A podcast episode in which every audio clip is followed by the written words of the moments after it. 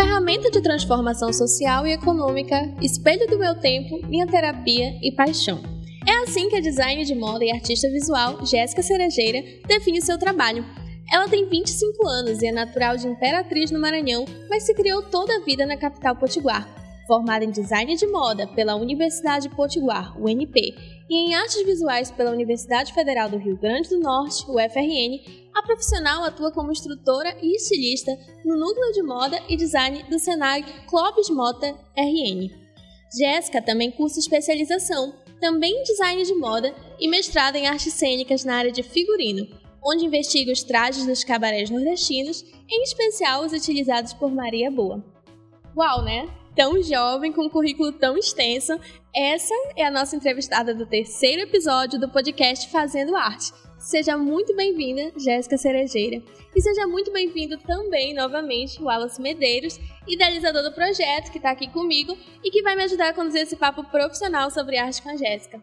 Lembrando outra vez que essa iniciativa é financiada com recursos da Lei Aldir Blanc Rio Grande do Norte, Fundação José Augusto, Governo do Rio Grande do Norte, Secretaria Especial da Cultura, Ministério do Turismo e Governo Federal. E também, me apresentando mais uma vez, eu me chamo Manuela Torres, sou acadêmica de jornalismo pela UFRN, social media e escritora nas horas vagas. E agora, sem mais delongas, vamos ao que interessa, que é extrair aqui da Jéssica toda a informação que a experiência dela como artista potiguar pode acrescentar de positivo para quem está nos ouvindo, a começar por um ponto fundamental. Jéssica, trabalhar com moda também é arte? Por quê? Então, é, trabalhar com moda é arte, sim. Né? A arte a gente pode considerar como sendo um movimento artístico, como um movimento de expressão cultural, né? um movimento que reflete um tempo, então, é, quando você se utiliza da ferramenta né, da moda, você consegue ali é, comunicar algo, da mesma forma que a arte é uma linguagem também. E agora vamos voltar um pouquinho para o começo. Por que moda? Né? Por que ser estilista? Conta assim pra gente de onde que veio esse amor pelo que você faz hoje. Então, é, começou quando eu era bem nova, né? Eu ficava observando o meu irmão trabalhar né, meu irmão que era estilista também. É, e aí, inspirada nele, eu ia desenhando né, algumas coisas, eu ia é, pegando alguns croquis que ele fazia para eu desenhar também, pintar. É, e aí, nisso, eu fui me profissionalizando através do, dos cursos do Senai, né? E já com 15 anos eu estava dentro de um, de um, curso, né, ofertado pelo Senai. E a gente começou a, a é, tanto eu quanto minha família, né, a, a pensar nisso também como um, um projeto a, a, longo prazo, né? Eu comecei a, a, investir realmente nessa carreira. Eu comecei a fazer outros cursos na área, né? Comecei a, eu também fiz o curso de estilista, né, no Senai. E é, quando eu entrei em artes visuais, lógico, complementou. Então foi onde eu peguei ali todo o, o aporte referencial, né, de, de teorias, de referências inspiracionais para é, produzir realmente é, coleções, né, ter esse referencial aí. É, então você quis, você quis seguir na carreira de design de moda, mas aí se encontrou nas artes visuais também ou você fez para complementar? Como é que não entendi muito bem como é que foi esse? Sim, não, na verdade é, eu realmente fiz como é, minha primeira opção, né? Aqui a gente no, no Rio Grande do Norte não tem opções de cursos é, até então não existia né, o curso de moda é, particular pela Universidade de Potiguar. Então, quando eu fiz é, o vestibular para a UFRN, a gente só tinha de duas opções é, mais próximas da área de moda, que era engenharia têxtil, que eu não me identificava muito com a grade, e artes visuais e design. Então, as artes visuais, quando eu olhei a grade, que vi história da arte, vi toda aquela parte né, de desenho, pintura, aí eu realmente quis, é, me identifiquei mais com, com a grade, né? E aí eu fiz realmente para complementar é, os cursos de estilo que eu já tinha de nível técnico. E mais para frente, quando abri o curso da UNP, eu fiz realmente a graduação. É, e você falou do seu irmão, então a gente pode até dizer que ele foi uma grande inspiração para você. Mas assim, se falando de referências, você tem alguma referência é, que você viu assim quando era mais nova e falou, nossa, é isso que eu quero fazer? Tem alguém? Sim, é, tem, tem grandes profissionais aqui do mercado nacional, né? É, lógico, eu não poderia deixar de citar o Ronaldo Fraga, que para mim é inspiração, assim, referência total de, de, profissional, de metodologia de trabalho também. É, o Fauzi Hatten, que tem uma pegada mais figurino, então eu adoro as coisas dele. É, tem também o Fernando Cozendei, que eu adoro a, a, a, o que ele faz né, com a Lycra, com uma única matéria-prima ele consegue fazer coisas incríveis. E o Alexandre Ertkovic, porque ele realmente ele consegue passar, é, além do, dos conhecimentos dele, né, ele consegue, lógico, imprimir ali o digital dele na, nas, nas, peças, nas coleções, mas ele também tem um outro lado também é, muito de ensinar, de compartilhar conhecimento, e isso eu acho muito bacana. Né? Eu lembro que um dos primeiros livros que eu li dele foi Cartas para um Jovem Estilista, e assim me abriu muito a mente, né? Ele realmente fala numa linguagem bem bacana. É um livro que eu super recomendo. Então você usa essas referências nas suas produções? E, e assim, das suas produções que você já produziu, você tem alguma preferida que você gostaria de comentar aqui? Ah, sim, tem a, o projeto, né? O Desafio Brasil Fashion realmente foi a coleção que eu desenvolvi que foi um, divisor de águas, né? Eu sempre falo, realmente foi a mais importante da minha carreira profissional, porque a partir dela eu tive outras oportunidades aí, né? Surgiram através dela.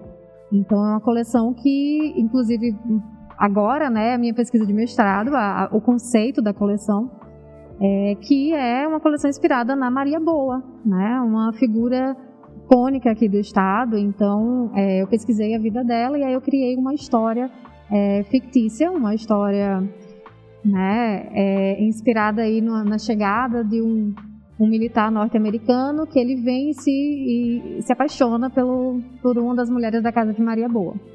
É, e nisso surge a coleção, misturando essa, essas duas temáticas. Né? Tem um pouco do, dos trajes militares com a, a chita, né? representando aí realmente essa, essa feminilidade, essa, esse, essas silhuetas também mais ajustadas da, da Maria Boa. E qual que é o nome da coleção? É a Beat Me.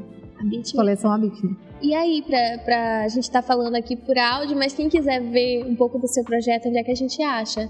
As fotos ou algum vídeo tem online? Tem, tem sim. Tem é, tanto na minha página do Instagram, né, arroba cerejeiralab, é, e lá, é, assim, eu acho que dando um Google Jéssica Cerejeira Moda, você já encontra algumas fotos também do, do desse mesmo trabalho. É, inclusive no lugar onde você apresentou, como é o nome mesmo do evento, do projeto? Desafio Brasil Fashion. É, Desafio Brasil Fashion. Isso. Ele tinha uma pegada de reality show, era? Isso, exato. É, tinha. bacana. Bem bacana. É, só, Manu, só para eu também dar uma boa tarde, que você não me deixou me apresentar para as pessoas hoje, né? Boa tarde, Manu. Boa tarde, Jéssica. Boa, boa tarde. tarde a quem nos ouve. É, vou aproveitar para me dar com uma pergunta que eu tenho muita curiosidade, porque eu acho que de todos os anos da, da arte é, eu não tenho contato quase nenhum com, é, com moda. É, eu tô agora fazendo curso de filmmaker, tem a disciplina de figurino, mas eu ainda vou pagar mais pra frente, né? É, Jéssica, o que é alta costura? Porque sempre que alguém fala em alta costura, na minha cabeça é só uma roupa que ninguém vai usar. Sim, é, sim. Que o pessoal então, usa no tapete vermelho, assim. Uh -huh. Então, na verdade, a alta costura, ela é feita né, por um grupo de arte... a gente pode chamar de artesãos também, né? Porque realmente é um trabalho praticamente inteiro manual. E a alta costura é muito restrita a Paris, né? Um, um, realmente ali naquela área, várias, várias oficinas é, de costura, de alta costura foram surgindo, né? Ao longo da história da indumentária e da moda. E essa, essas oficinas, né? Esse, esses ateliês de, de alfaiataria, de alta costura, é, realmente foram é, criando um, um, tipo de regulamento, né? Eles é, se transformaram em uma associação também, então é tudo regulamentado, então tem vários requisitos para você realmente poder dizer que ah, eu sou uma marca de alta costura, então não é para é, realmente tem que ter um número x de funcionários, tem que ter tem, tem todo um padrão, tem todo um regulamento para você poder se enquadrar nesse padrão de alta costura. Então são algumas marcas restritas e que realmente têm né, um bom poder aquisitivo para poder realmente gerenciar e administrar toda essa parte da, do trabalho manual, que a gente sabe que não é um trabalho barato, né? é um trabalho realmente é, que demanda muito tempo, que demanda muito cuidado, é muito delicado. É, não são todas as pessoas que fazem. Então, é aquelas roupas mais extravagantes, tipo Lady Gaga lá, ali no Red Carpet, com uma roupa de carne. aquilo não é alta costura. Sim. Não, ali na verdade é uma peça mais conceitual, né? E na verdade a gente pode até também levar para um pouco do conceito de figurino também, né? É, mas são peças conceituais, né? Logicamente no red carpet a gente tem é, peças em, em alfaiataria, em alta costura, que a gente para avaliar se é alta costura ou não realmente tem que ser uma dessas marcas que estão dentro do é, se não me engano, hoje, né, tinham mais marcas é, agenciadas, né, dentro desse, é, de, dessa, desse agrupamento de alta costura, mas hoje tem, acho que, cerca de 73, 74 marcas. É, eu achei muito interessante você fazer essa pergunta, porque quando a gente pensa assim em estilistas, é, uma, é um imaginário, né? A gente pensa assim na Barbie, a gente pensa uma coisa muito Exatamente. longe. É, uma coisa e aí conhecer uma pessoa que realmente trabalha com isso hoje é muito legal, porque como você falou, até então não tinha o curso de design de moda na UNP. Então, quer queira, quer não, é uma coisa mais nova aqui no estado. Então, indo nessa pegada, né? Você sabe que aqui o intuito do nosso programa é abordar justamente como vivem quem é profissional do meio artístico aqui no estado. Em especial nesse atual momento que a gente sabe, né, que, que é um momento de pandemia que está sendo bastante atingido o setor artístico por conta dos impactos da pandemia. Então, nesse sentido, eu gostaria que você me explicasse. O seu sustento hoje ele é totalmente proveniente da sua atuação artística, diga-se aqui, moda e artes visuais, ou você precisa mesclar com outras atividades? Sim, hoje é inteiramente. É, eu, eu, sobrevivo da, do que eu posso dizer, né, de minha arte, é, que é trabalhar com moda. Então, é, até mesmo antes de trabalhar aqui no Senai, né, eu já desenvolvia coleções para algumas marcas locais, é, já trabalhei também para uma indústria local. É, então, eu sempre trabalhei com isso. E aí, ou eu estou fazendo coleção para marca, ou então eu estou fazendo figurino para grupos de teatro, para shows, para espetáculos. Então, sempre foi minha base de sustento é, trabalhar com moda e com figurino. Inclusive está fazendo figurino para um curta que eu estou elaborando, né? É, maravilhoso. É, é. Convidada aí pelo, pelo Alice, né? Fiquei muito honrada pelo convite. Ah, honra foi minha. Então, Jéssica, agora vamos fazer uma dinâmica, tá? Vamos imaginar uma xícara de café pela metade e é aquele velho clichê. Ela pode estar um pouco vazia ou ela pode estar um pouco cheia. Então, na sua concepção, como design de moda e artista visual, que conhece a dor e a delícia de fazer o que faz, se o líquido na sua xícara fosse a sua vontade de seguir a sua carreira para sempre, ela estaria mais vazia, é, mais vazia ou mais cheia? E por quê? Né? Nesse sentido, quais são as suas pretensões profissionais, tanto para a moda quanto para as artes visuais? Olha, Manu, é... eu já cheguei a me frustrar bastante né, com esse mercado, já é, por, por vários motivos, né? A gente vai se deparando com vários desafios, com vários problemas, é, de, de, questão ambiental, que a gente sabe que a moda é super poluente, é um dos mercados que mais polui, né? Mas são coisas que, se a gente é, não se coloca ali à disposição para tentar resolver, ou pelo menos fazer o mínimo possível para tentar resolver, a gente acaba é, desperdiçando uma chance importante de talvez mudar esse cenário, né? Então, é, o cenário da moda que a gente tem hoje não é o dos melhores. É, eu, eu acredito que, como você falou, nessa né, questão do, do líquido da, da, xícara, eu acho que é, sim, eu, eu, é, eu, enxergo, né, assim, né, nessa carreira aí por longos anos, até o fim da minha vida, eu realmente sou muito apaixonada pelo que eu faço.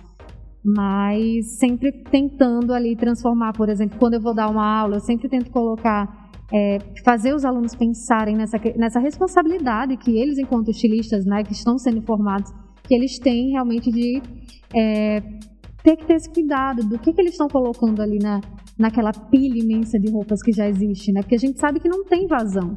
É, é, muita gente produzindo roupa, então a gente tem aí o exemplo, por exemplo, do, dos fast fashions, né? Que produzem em larga escala para distribuir, às vezes, para o Brasil inteiro. Então a gente sabe que isso, é, se a gente for pensar, né, na proporção que isso toma.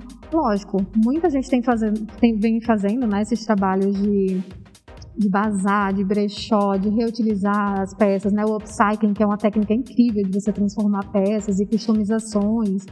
Mas a gente sabe que isso tudo aí não é suficiente, porque se a gente for pensar na, na quantidade de peças que tá, têm sido produzidas, né, a gente sabe que a maioria vai parar no lixão, que é o destino final.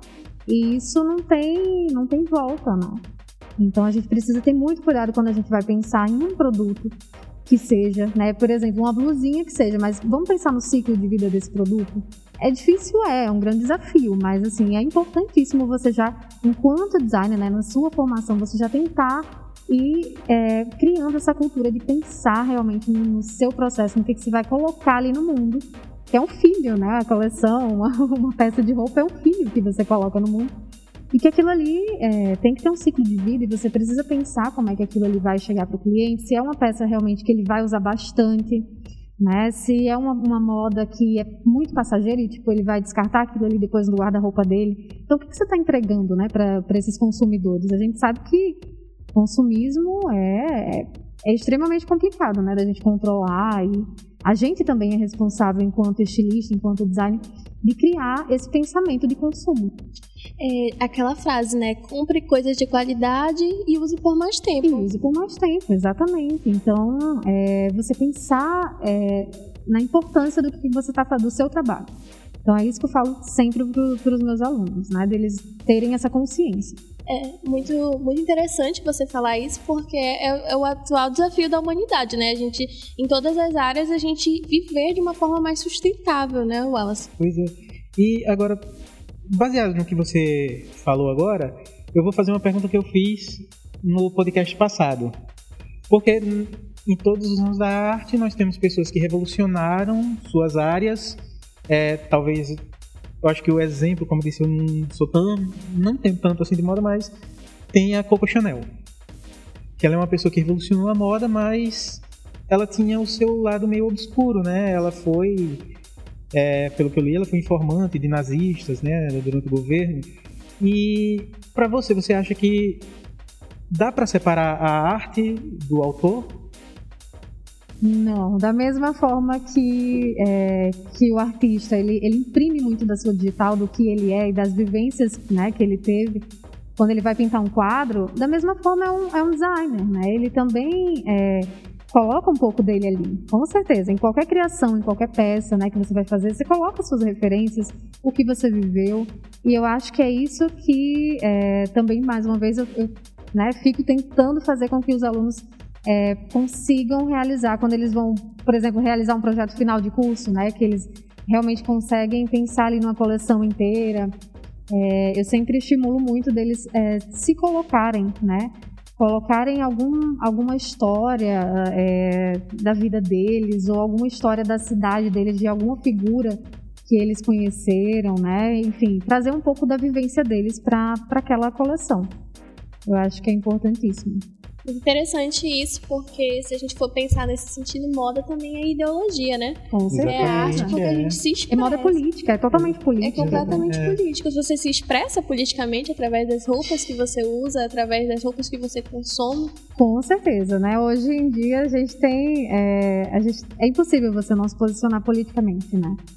Então é, é muito complicado também você dissociar a moda né, dessas bandeiras ideológicas, né? Por exemplo, existem marcas que isso fica muito claro, né? A bandeira LGBTQ+, né? Enfim, é, a bandeira é, da moda gênero, a bandeira de uma moda é, realmente política que levanta questões, né, contra o racismo, contra é, assim questões feministas, né, que coloca isso à tona. Então é uma forma de você falar sobre o seu tempo mesmo, né? Você colocar essas informações ali e questionar.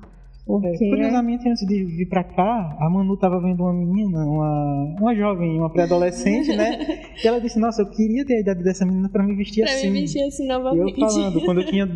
Quando eu era da idade daquela moça, eu era punk. Eu me vestia todo de preto, com spikes, a gente expressa os nossos sentimentos através da, no, da nossa roupa. Eu lembro que uma vez eu vi uma pesquisa que falava que a classe social que mais expressava a personalidade através das roupas era a classe média.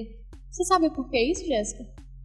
Ah, eu acho que é porque é, a classe média geralmente revisita muito o guarda-roupa, né? O, o, fato de você não estar tá sempre consumindo, consumindo, consumindo, o que está ali em, no auge das tendências, né? Você acaba revisitando seu guarda-roupa e você acaba criando é, composições com o que você tem realmente que vai trazer um pouco mais da sua identidade. Às vezes você acaba até lançando um estilo novo. Você acaba, por exemplo, uma peça que você estava lá parada no guarda-roupa, você usa ela de um jeito diferente, você tenta criar formas novas de usar, e isso vai lançando tendências também, né? Formas novas de, de usar uma peça de roupa. Nossa, eu acho sensacional esse programa, porque olha quantos pontos a gente já levantou até aqui. O assunto é moda, mas a gente já levantou política, já levantou arte, já levantou ideologia, já levantou tudo. Eu sou completamente fascinada.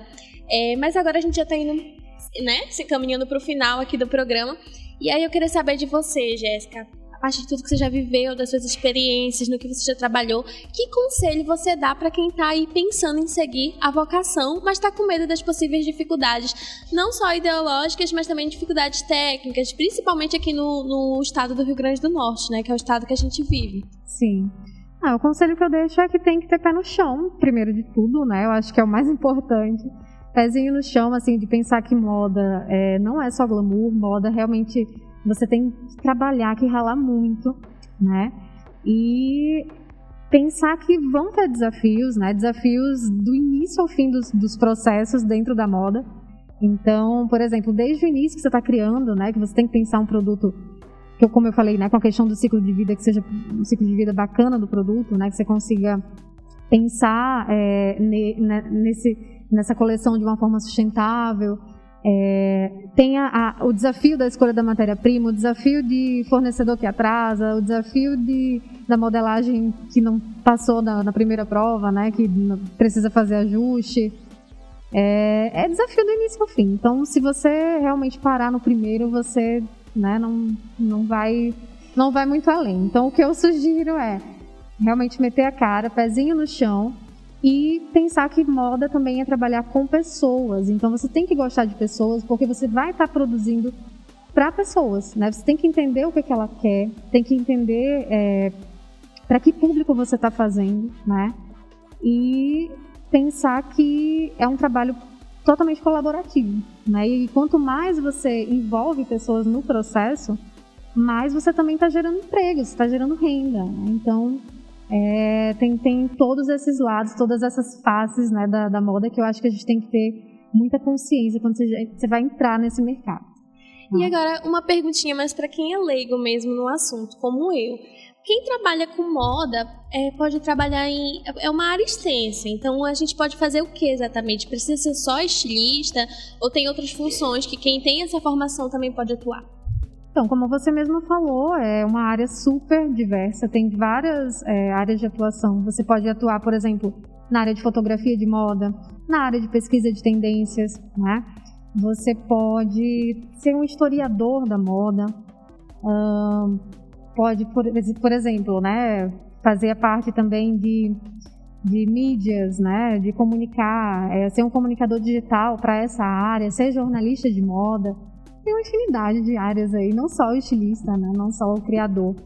Você pode ser um modelista, que inclusive aqui no, no Rio Grande do Norte a gente sabe que temos pouquíssimos é, bons modelistas formados, né? O que é um modelista exatamente? Eu, eu tava com vergonha de perguntar. então, Aqui modelista. Eu não tenho besteira, não, eu pergunto. Não, o modelista, ele, ele é o que vai preparar a modelagem, né? Ela pode ser tanto feita em papel, quanto é, pode ser digital. Então, hoje em dia já existem softwares que você consegue realizar uma modelagem digital é, através dela. E aí você fica com essa modelagem você pode imprimir quando precisar.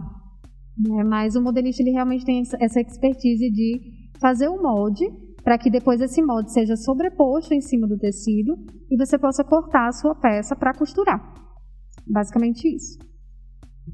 É isso. Tem mais alguma questão, Alice, que você gostaria de perguntar? Não, não, já, as minhas já encerraram. Tá tudo certo. certo. Ó, essa é a Jéssica, e quem quiser saber mais um pouco sobre o trabalho dela, qual é o seu Instagram, suas redes? Então, é o arroba cerejeiralab e o arroba Jéssica Cerejeira, que é o meu pessoal. Pronto. E agora, pra gente finalizar, a gente vai fazer uma brincadeira rapidinha, tá certo? para as pessoas te conhecerem melhor. E aí você tem que responder rapidinho, de acordo com aquilo que você se identificar mais. Chuva ou sol? Chuva. Dia ou noite, eu também. Dia. Balada Netflix. Netflix. Café com açúcar ou com adoçante? Nenhum, porque eu não tomo. Eita, se Eita, diz bis... É, eu sou tô time vencida aqui. Se diz biscoito ou se diz bolacha? Essa daqui é Bolacha. bolacha. Ganhei. e qual é a sua cor preferida, Jéssica? Ah, eu gosto do azul. Azul. Tá certo. Essa foi Jéssica Cerejeira, pessoal, diretamente para mais um episódio do Fazendo Arte. Muitíssimo obrigada. E eu gostaria de agradecer também você, Wallace. Ah, muito obrigado, Manu. Obrigado, Obrigada a Jéssica. vocês. Eu que Obrigada, agradeço o convite. Jéssica, por ter topado essa entrevista e ter compartilhado aqui com a gente tanta coisa legal e necessária sobre arte. E eu vou deixar aberto aqui também um espaço para você se despedir, para você agradecer, de repente comentar alguma coisa que eu não perguntei, mas que você gostaria de compartilhar. E esse é o momento, tá? Fica à vontade. Ah, gente, queria muito agradecer vocês, né, pelo convite. É um espaço super bacana que vocês criaram pra gente poder falar um pouquinho, né, debater um pouquinho sobre moda. Muita gente tem curiosidade, muita gente não tem tanta informação, né, sobre como é que funciona a moda na prática. É, eu sou um deles. Eu não sabia. Ainda não e sei. só agradecer. É, e também agradecer você, Wallace, né, por você estar aqui. Eu não deixei você se apresentar, mas agora eu deixo você se despedir. Tá, então, mais uma vez, muito obrigado, Manu. Muito obrigado, Jéssica. Obrigado a todos que estão nos ouvindo. E até a próxima. Foi muito bom esse podcast e espero que o próximo seja igualmente legal. Tá certo. Lembrando mais uma vez que essa iniciativa é financiada com recursos da Lei Aldir Blanc, Rio Grande do Norte, Fundação José Augusto, Governo do Rio Grande do Norte, Secretaria Especial da Cultura, Ministério do Turismo e Governo Federal. E que o intuito do programa, dentre outros objetivos, é, sobretudo, apresentar a arte e a cultura em seu caráter gerador de renda e seu papel na economia e desmistificar algumas visões acerca das profissões e profissionais do meio artístico. Obrigada a você aí também que está nos ouvindo até o final e espero mesmo que tenham gostado. O episódio de hoje vai encerrando por aqui e encontro com vocês novamente em nosso próximo e último episódio, dessa vez com a artista visual Jennifer Catarina. Beijão! Último dessa temporada. É importante frisar. Beijão e até a próxima!